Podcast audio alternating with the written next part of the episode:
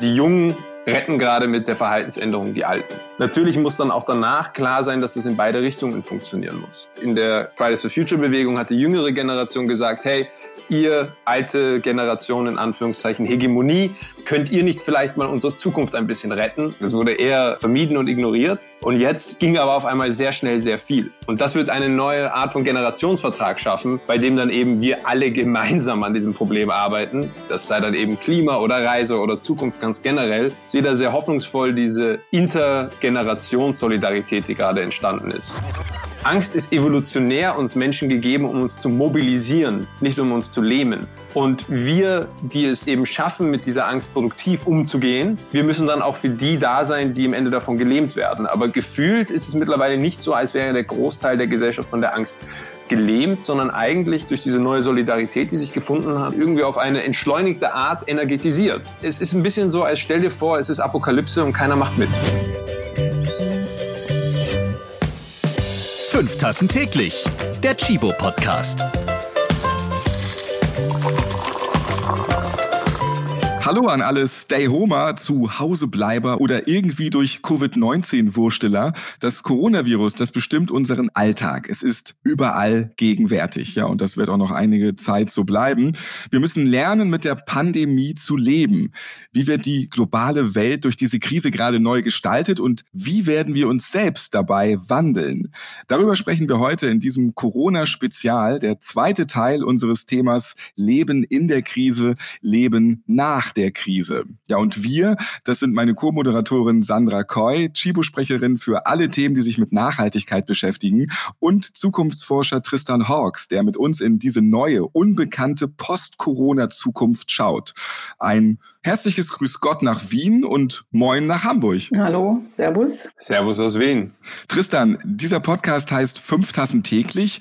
Die wievielte Tasse trinkst du jetzt gerade, während wir alle situationsbedingt vor unseren Notebooks sitzen und zusammen via Videochat sprechen? Also, was für ein Kaffee ist das, den du gerade trinkst? Ich bin bei Tasse Nummer drei von fünf und das ist French Pressed Coffee, selbst mit der Maschine handgemahlen. Und davon kann man dann immer ganz gut so fast einen halben Liter mal trinken. Also die Kaffeesucht ist durchaus auch in Krisenzeiten verstärkt worden. In Wien wird der Kaffee ja nochmal ganz anders zelebriert als bei uns.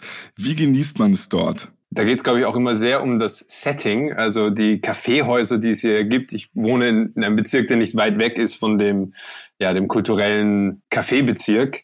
Und was ich gemerkt habe, ist einerseits wird es immer genossen mit einem bisschen Sachertorte, wenn möglich, nebenbei.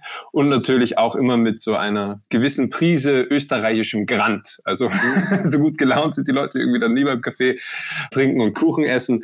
Aber es ist eigentlich kulturell hier sehr verankert. Und wie trinkst du deinen Kaffee gerade in Hamburg, Sandra?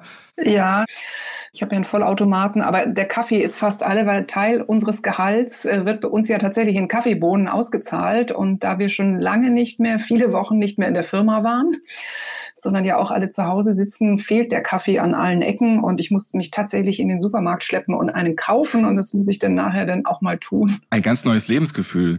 Tristan, äh, wir freuen uns sehr, dass wir heute mit dir sprechen können über die Post-Corona-Zeit, die wir ja zumindest schon als ganz, ganz leichten Streif am Horizont sehen. Unsere deutschen und österreichischen Politiker erzählen ja langsam etwas von einer ganz sachten Öffnung. Ihr in Österreich seid ja schon einen Schritt weiter.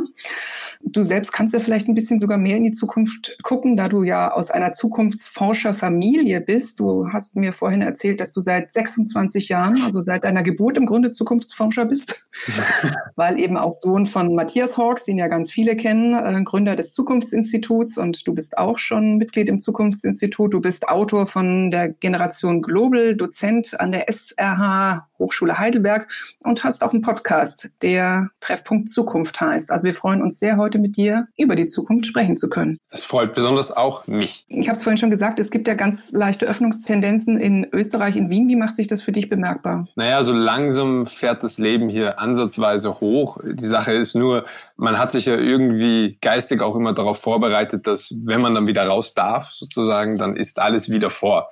Und da das ja jetzt so graduell hochgefahren wird, ist das Außenleben oder das Leben in der Öffentlichkeit hier so ein bisschen zombifiziert eigentlich, ne? weil es irgendwie doch nicht so ist, wie man sich vorgestellt hat oder wie man es sich erhofft hatte. Also als solches fühlt es sich noch nicht so wirklich an, als wäre die Normalität zurückgekehrt, die in der Form ja wahrscheinlich auch in nächster Zeit nicht wiederkehren wird. In Krisenzeiten wie jetzt, da freuen wir uns natürlich besonders über Forscher, die uns die Zukunft schon ein Stück weit weisen können. Denn alles, was war, egal jetzt wie gut oder schlecht, das können wir nicht mehr beeinflussen. Die Zukunft, die ist völlig offen und unsere Einstellung dazu wird sie maßgeblich prägen. Das sagt ihr auch im Podcast Treffpunkt Zukunft. Was bedeutet das genau? Naja, die Frage ist immer, und das merken wir jetzt auch gerade in der Krise, hat man eine Zukunftsvision, wo man sich verorten kann und dann sagen kann, da möchte man sich hinarbeiten. Wenn man jetzt von jetzt in Richtung Zukunft schaut, dann ist eigentlich nur alles voll mit Blockaden, Schwierigkeiten, dramatischen Ereignissen, schlechten Schlagzeilen oder Negativschlagzeilen und so weiter.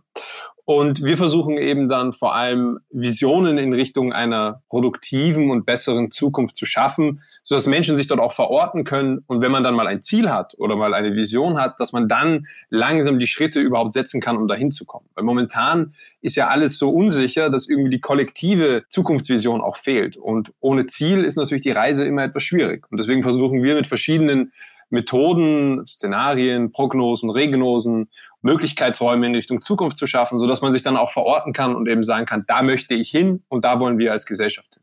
Ihr habt ja als Familie die Quarantäne in den letzten Wochen verbracht, also die ganze Zukunftsforscherfamilie zusammen, sogar mit dem Großvater aus England, den ihr noch glücklicherweise nach Österreich bekommen habt, weil in England die Zukunft ja auch sehr ungewiss ist.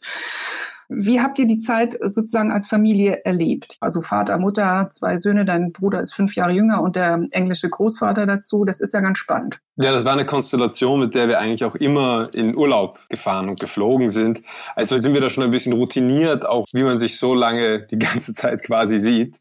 Nur es ist natürlich schon noch eine, eine entschleunigtere Erfahrung. Während wir dann natürlich in der normalen Konstellation beim Reisen immer doch viel unternommen haben und so weiter, muss man jetzt auch irgendwie lernen, als Familie gemeinsam zu entschleunigen. Ich meine, das Spannende natürlich ist, dass vor allem ich und mein Vater natürlich auch viel zu dem Thema der Krise schreiben und forschen und da gibt es auch viel Austausch, den wir da tätigen können. Es war aber vor der Krise auch nicht so, als hätten wir irgendwie oft über das Wetter oder so geredet. Also es hat sich da vielleicht auch dann wiederum gar nicht so viel verändert.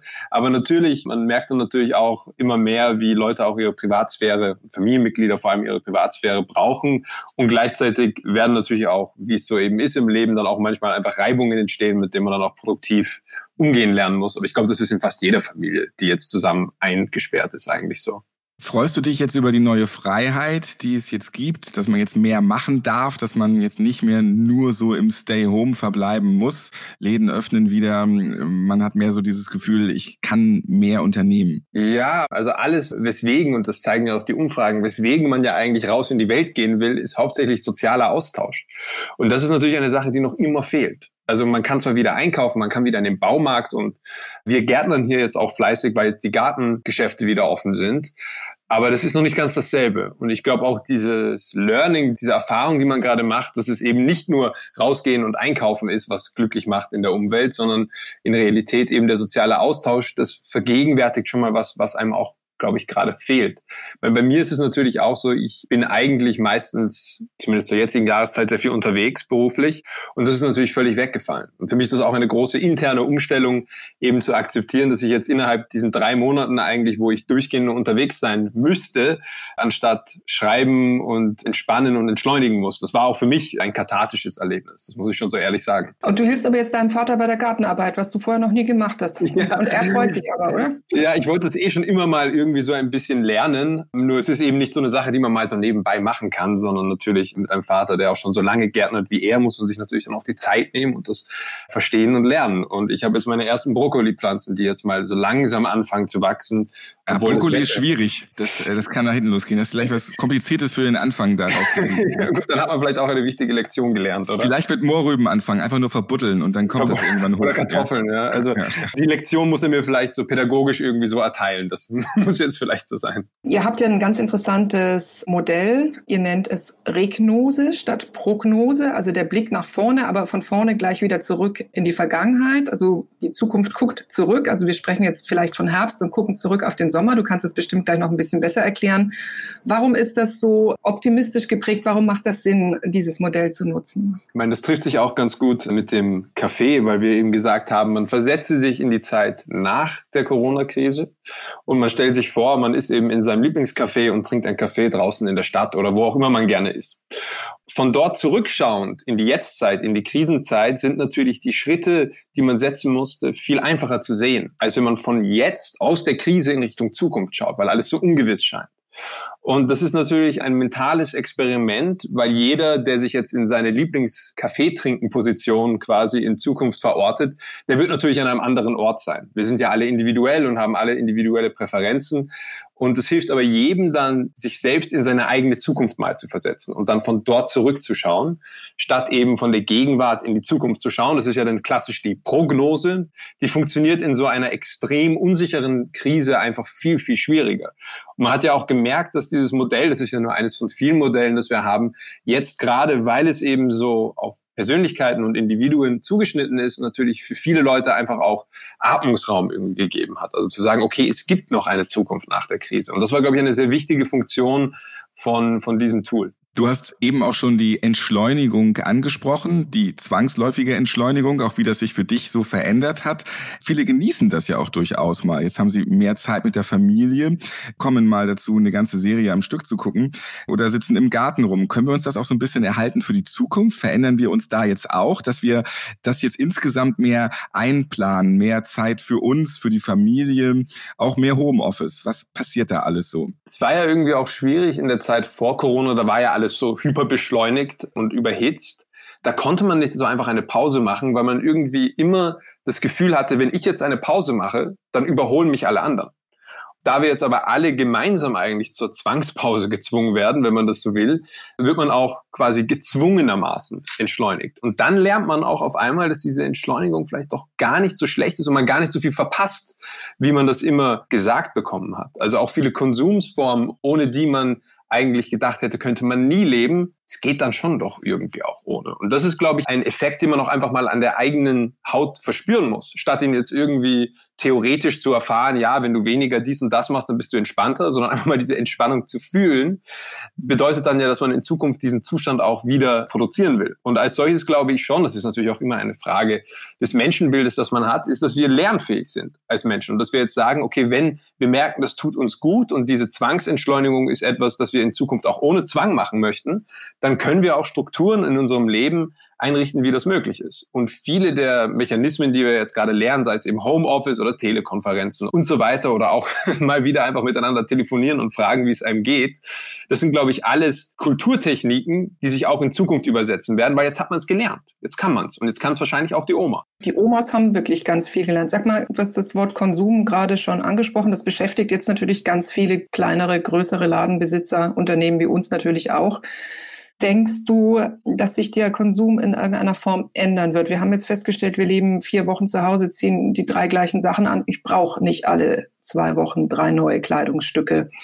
Wird sich da einiges ändern, Richtung vielleicht mehr auch zu lokalen Läden, drei Teilen im Jahr? Was habt ihr da schon so im Zukunftsinstitut für Visionen? Wir haben ja ein großes Szenariomodell gebaut, wo wir geschaut haben, welche verschiedenen Zukünfte könnten denn circa eintreten. Die sind alle sehr überspitzt gewesen, waren positiv, negativ, global und lokal. Und was sich gezeigt hat in allen dieser Szenarien, ist, dass das lokale und der lokale Handel und die lokale Produktion wieder wichtiger wird. Das ist einfach natürlich eine Reaktion darauf, mal weil man sieht, was passiert, wenn jetzt irgendwie die globale Wertschöpfungskette zusammenbricht, so schnell wie sie das dann auch getan hat. Und gleichzeitig aber natürlich auch wieder, um mehr Kontrolle über die eigene Produktion und das System zu kriegen. Und das bedeutet natürlich, und das war ja auch ein Trend, den man schon längst vor der Krise gesehen hatte, dass Leute wieder auf lokale Produktion achten. Zumindest in Österreich ist es jetzt gerade so, jetzt gehen die Apps überall rum, mit denen man eben lokale Bauern unterstützt, um lokale Produkte zu kriegen, sodass die auch die Krise überleben. Und das ist durchaus eine Bewegung, die davor, vor der Krise schon da war und jetzt durch die Krise auch nochmal beschleunigt wird. Und deswegen kann man ja auch denken, dass so Sachen wie Handwerk auch wieder einen Boom erleben würde, weil man natürlich jetzt auch merkt, dass in der Krise ist es auch dann relativ egal, ob mein Gürtel äh, von Gucci ist oder nicht, solange er funktioniert. Also als solches gibt es da, glaube ich, auch so einfach eine, ja, eine neue, neue Bewertung von, welche Produkte braucht man weswegen. Diese Trendbewegungen gab es schon noch eben vor der Krise. Also wir haben damals schon so angefangen zu berichten über diese Bewegung zum Minimalismus zum Beispiel, die war ja recht groß oder war, hatte gerade Momentum gewonnen, aber auch der Entzug aus dem digitalen Konsum, also so Bewegungen wie Achtsamkeit oder Digital Detox, und jetzt sind wir ja alle zu einem gewissen Grad zur digitalen Überdosis gezwungen, dass ich glaube, danach wird sich das alles runterpegeln, weil man einfach Zeit hat, über seine Konsummuster nachzudenken und auch merkt, welche Sachen braucht man wirklich und welche Sachen braucht man auch einfach wirklich nicht. Also es ist eine Ausfilterung, die hier gerade stattfindet. Bleiben wir mal bei den kleineren Läden. Überleben da die Kreativen, die, die jetzt mit Corona am besten umgehen.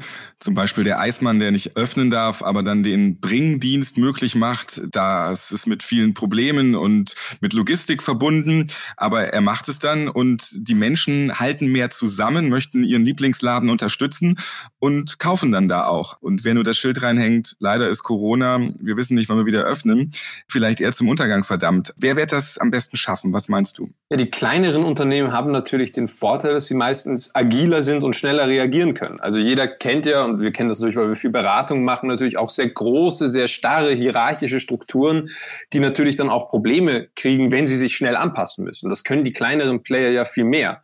Obwohl man ja am Anfang die, die KMUs und die noch kleineren, also die kleinen und Mittelunternehmen und die Einzelunternehmer eigentlich totgesagt hatte durch diese Krise, sind das natürlich auch wiederum die, die am schnellsten aus der Asche wieder auferstehen. Also als solches würde ich auch eben zum Mut raten in dem Falle, dass man jetzt nicht sagen muss, boah, okay, die ganzen großen Player, die gewinnen jetzt alles, sondern dass eben gerade weil man klein ist, das jetzt auch ein Vorteil sein kann, weil man eben schneller anpassungsfähig ist und weil man auch persönlicher ist. Wir haben hier ums Eck auch so einen kleinen Bauernladen, der wird jetzt so hoch frequentiert wie noch nie. Diese Solidarität auch innerhalb der lokalen Gemeinschaft wird natürlich auch gestärkt und das sollte einem eigentlich auch für die kleinen und Mittelunternehmen Hoffnung machen. Thema Klimawandel. Das Thema ist gerade so ein bisschen ausgebremst durch Corona. Gleichzeitig haben wir gesehen, die Wirtschaft kann auf einen Schlag bremsen und zwar ad hoc, was vorher nie möglich schien. Werden wir daraus lernen? Also werden wir aus eurer Sicht vielleicht klimafreundlicher werden, die Produktion zu klimafreundlichen Energien herantreiben? Stichwort Green Deal von der EU könnte es so kommen, dass wir damit auch die Wirtschaft in Europa wiederbeleben könnten, eben mit grünen Technologien und da von ganz bei Null anfangen. Ich bin fest davon überzeugt, dass wenn man jetzt auch eben die Wirtschaft wieder neu regionalisiert und mehr Sachen wieder versucht, in seine Region zurückzubringen, dass das auch ein riesiger Pluspunkt für die Ökologie sein kann. Weil gerade jetzt auch in Energiefragen, nachhaltige Energie, die man zu Hause produziert oder zu Hause, also in, in der Region, ist natürlich sehr lokal und gleichzeitig natürlich auch sehr effizient, weil man das nicht irgendwie von der Wüste Wüste oder vom Meer einkarren muss. Also als solches sehe ich da mal einfach auf wirtschaftlicher Ebene viel Potenzial. Eine grüne Ökologie heißt nicht eine Wirtschaft ohne Wachstum. Das ist ein alter Fehlglaube. Andererseits merken wir auch, dass wir jetzt diese Stilbilder, die wir auf einmal kriegen, wie schnell das auf einmal möglich war, dass der Smog reduziert wird, Delfine wieder in Venedig schwimmen und so weiter. Das sind ja sehr starke Bilder, mit denen man auch danach argumentieren kann, schaut mal, was alles in so kurzer Zeit eigentlich möglich war. Weil in der Fridays for Future Bewegung und so weiter, also davor die Klimabewegung, da hatte man ja schon irgendwie, hatte vor allem die jüngere Generation, aber nicht ausschließlich, schon gesagt, hey, ein bisschen Reduktion wäre gut, damit würde schon viel gehen und neue Technologien und dann könnte man das Problem schon hinkriegen. Und da hieß es dann wirklich eben genau, wie du gesagt hattest, das geht nicht, das über überlebt die Wirtschaft nicht, Verzicht ist schrecklich und so weiter. Es brauchte dann irgendwie nur eine äh, nicht nur, aber eine eine, eine weltumspannende Pandemie und schon geht's. schon geht's, ja. Also es ist dann spannend, was schon alles möglich ist, wenn wir als Weltgemeinschaft dann auch zusammenhalten. Ja, das merkt man ja, dass die Solidarität ja jetzt auch einfach sehr stark ist, auch innerhalb der Zivilgesellschaft. Und das sollte einen natürlich auch hoffnungsvoll dafür stimmen. Und ich glaube, was auch sehr symptomatisch in dem Diskurs davor war, war, dass man eigentlich nicht wirklich auf die Experten gehört hat. Also in der Klimadebatte hatte irgendwie jeder eine Meinung und nur sehr wenige eine Ahnung wir merken ja jetzt, wie auf einmal der Wert von Experten extrem hochgewertet wird. Also es gab nichts Schöneres für mich, als unglaublich langweilige virologische Diskussionen im deutschen Fernsehen zu sehen. Weil da habe ich mir gedacht, endlich, wir haben es verstanden. Die sind so schön langweilig. Genauso wollte ich es immer.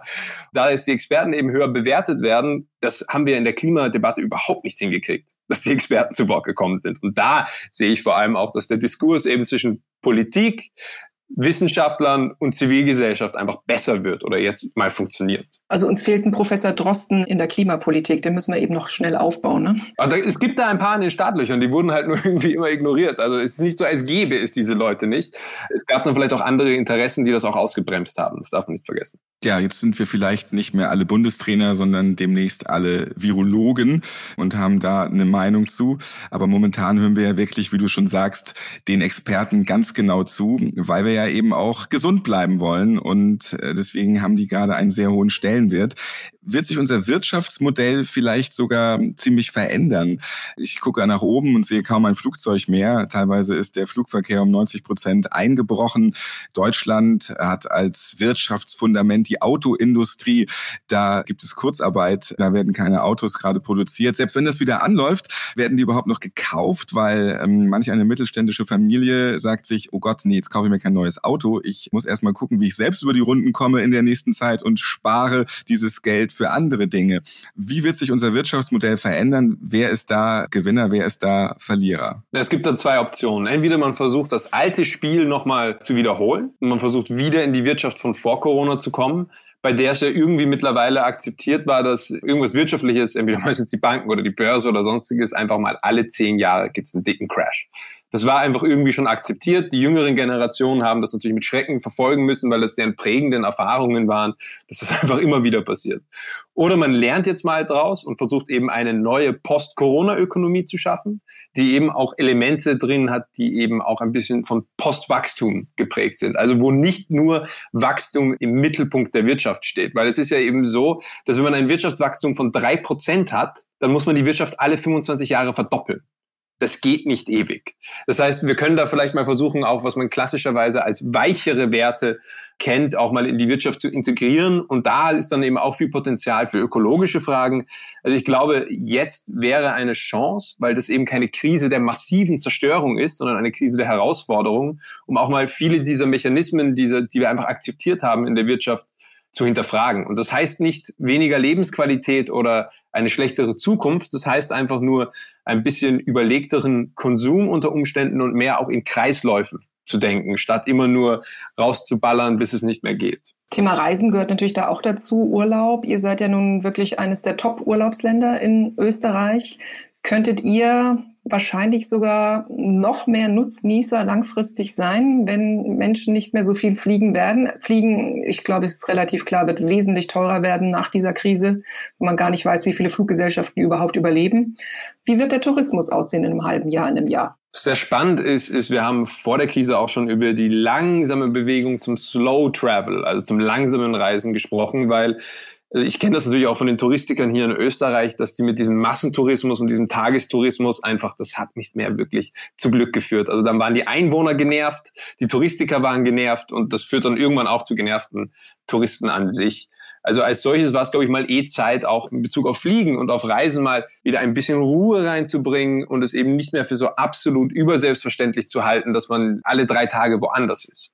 Das heißt, diese Slow-Travel-Bewegung hat eben versucht zu entschleunigen um dann auch in den Austausch mit Kultur und Natur vor Ort zu treten. Weil viele dieser Tourismuserfahrungen waren dann natürlich auch eher so schnell noch ein Foto für Instagram machen und dann weiter zum nächsten Ding und man hat das gar nicht mehr wirklich wahrgenommen. Das heißt, da kommt es auch mal zu einer Entschleunigung, auch im langsamen Hochfahren des Tourismus wieder wird man dann eben sehen, Wahrscheinlich wird sich dieser Massenkonsum, Sauftourismus, wenn man ihn so nennen darf, dann eher nicht so durchsetzen. Ich meine, Ischgl kennt man ja vielleicht als symbolisches Beispiel dafür, wo sich dieser Virus dann in einem sehr überhitzten, sehr kompakten Tourismusraum sehr stark verbreitet hat. Also als solches wird es, glaube ich, auch da eine Entschleunigung geben. Und wenn die Flugpreise ein bisschen steigen, ich meine, es war ja auch relativ symptomatisch, dass die Billigfluglinien dann einfach die Flieger leer durch die Luft geschossen haben, um die Slots zu halten. Das muss einen dann schon mal zum Denken anregen, können wir das nicht vielleicht auch anders organisieren? Ich fände es zum Beispiel wunderbar, wenn man jetzt das Flugnetz dann wieder losstartet, dass man zum Beispiel hinterfragt, okay, müssen wir die Flugroute München-Frankfurt noch immer achtmal am Tag fliegen lassen? Oder können wir das vielleicht nicht anders lösen? Also auch eine, eine neue Umverteilung von welche Mobilitätsformen nutzen wir wann. Ja, dasselbe auch in der Stadt dann, ja, dass man vielleicht dann auch mehr zu Fuß geht oder mit dem Fahrrad fährt. Das ist angeblich auch gut für die Gesundheit und vielleicht nicht jede drei Kilometer Strecke mit dem Auto hinter sich legt. Also auch hier wird es, glaube ich, eine neue Auslese davon geben, welches Mobilitätsmittel für welche Reise Man, man muss vielleicht nicht mehr im Land mit dem Flugzeug fliegen. Man kann jetzt auch mit einer Videokonferenz ganz viel machen. Wird es aber auch jeder kapieren? Also gibt es da Unterschiede zwischen jung und alt? Ich glaube, dass jetzt schon so eine Form von neuem Generationsvertrag entstanden ist. Also ganz, ganz überspitzt gesagt, die Jungen retten gerade mit der Verhaltensänderung die Alten. Und die Alten und die Schwachen, muss man sagen. Das ist circa so. Das wird natürlich eigentlich eher aus einem Mechanismus der Solidarität und der Nächstenliebe, wenn man das so will, gesteuert. Nur natürlich muss dann auch danach klar sein, dass das in beide Richtungen funktionieren muss. Wenn man das mal ein bisschen weiter rauszoomt und sagt, okay, in der Fridays for Future Bewegung hat die jüngere Generation gesagt, hey, ihr alte Generation in Anführungszeichen Hegemonie, könnt ihr nicht vielleicht mal unsere Zukunft ein bisschen retten? Und dann ist relativ wenig passiert. Es wurde eher vermieden und ignoriert. Und jetzt ging aber auf einmal sehr schnell sehr viel. Und das wird eine neue Art von Generationsvertrag schaffen, bei dem dann eben wir alle gemeinsam an diesem Problem arbeiten. Das sei dann eben Klima oder Reise oder Zukunft ganz generell, statt eben in so Einzelkategorien zu denken, eben so, ah, das ist jetzt für meine Generation gut. Okay, ich erlebe den Klimawandel eh nicht. Ganz überspitzt gesagt. Also ich sehe da sehr hoffnungsvoll diese Intergenerationssolidarität, die gerade entstanden ist eigentlich. Und die hat man ja auch auf den sozialen Medien überall rumgehen sehen. Das ist schon echt berührend. Bleiben wir jetzt nochmal in der aktuellen Pandemiesituation. Die kann uns auch noch anderthalb Jahre so begleiten, dieser Ist-Zustand gerade.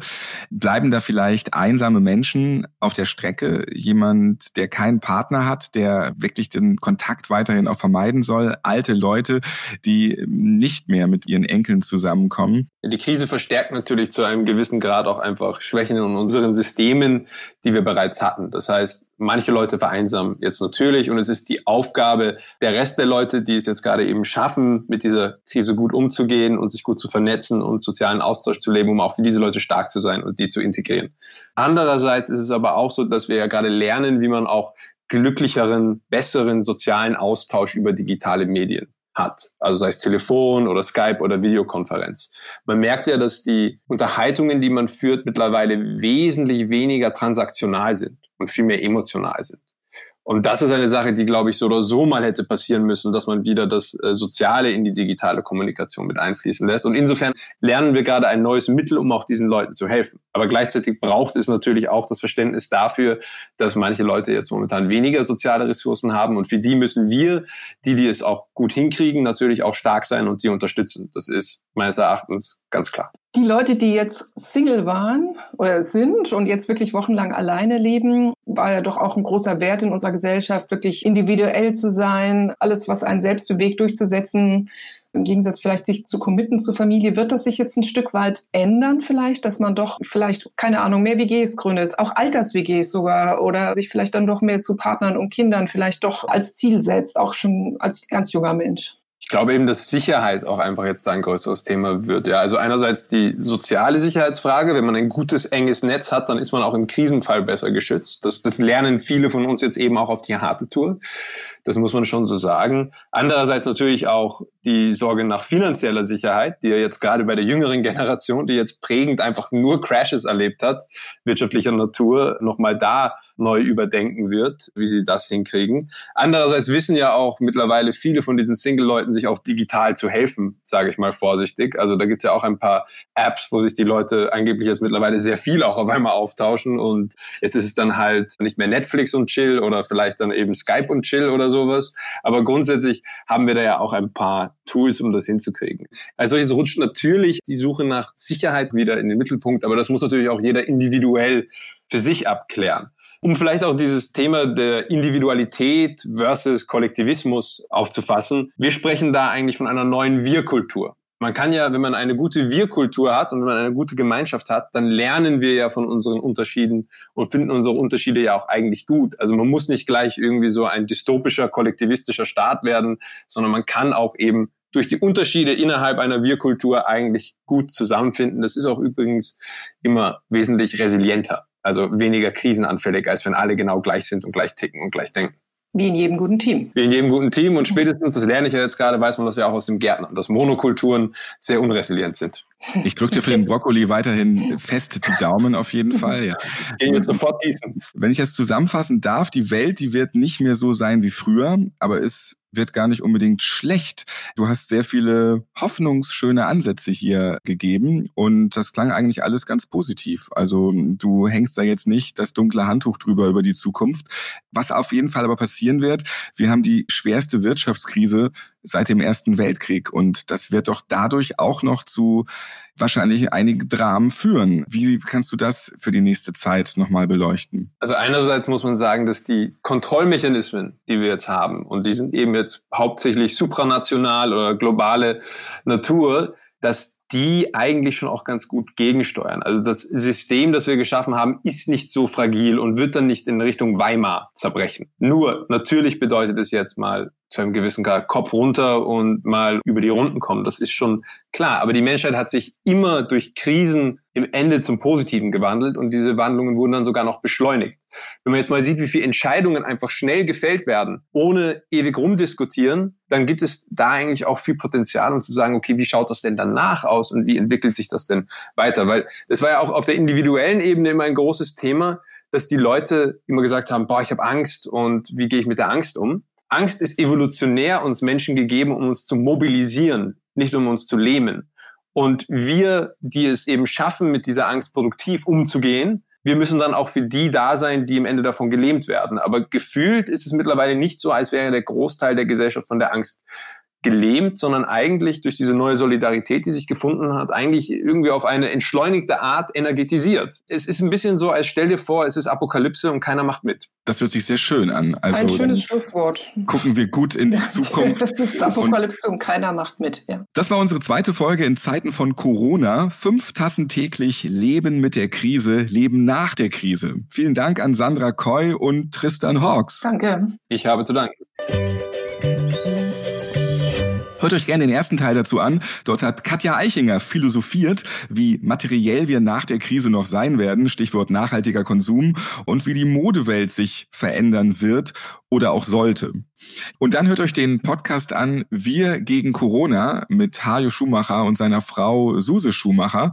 Den gibt es regelmäßig über unser aktuelles Leben in der Pandemie mit vielen interessanten Themen und Gesichtspunkten.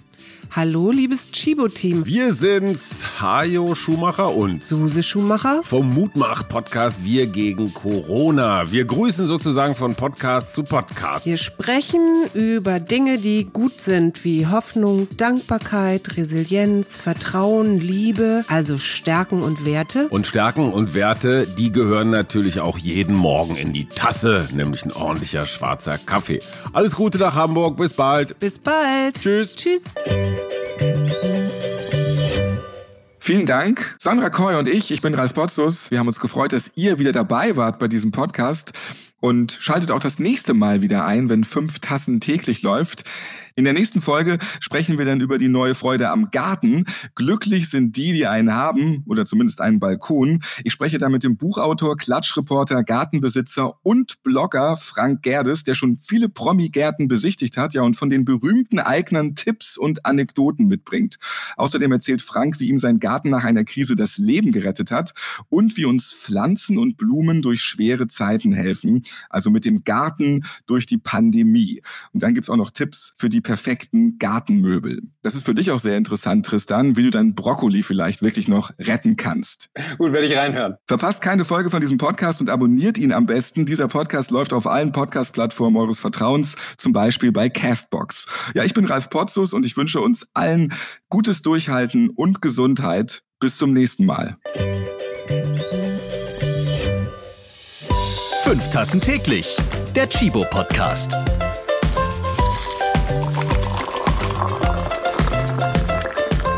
Ihr habt Fragen oder Anregungen zu dieser Podcast-Folge? Wir freuen uns auf eure E-Mail an podcast.chibo.de.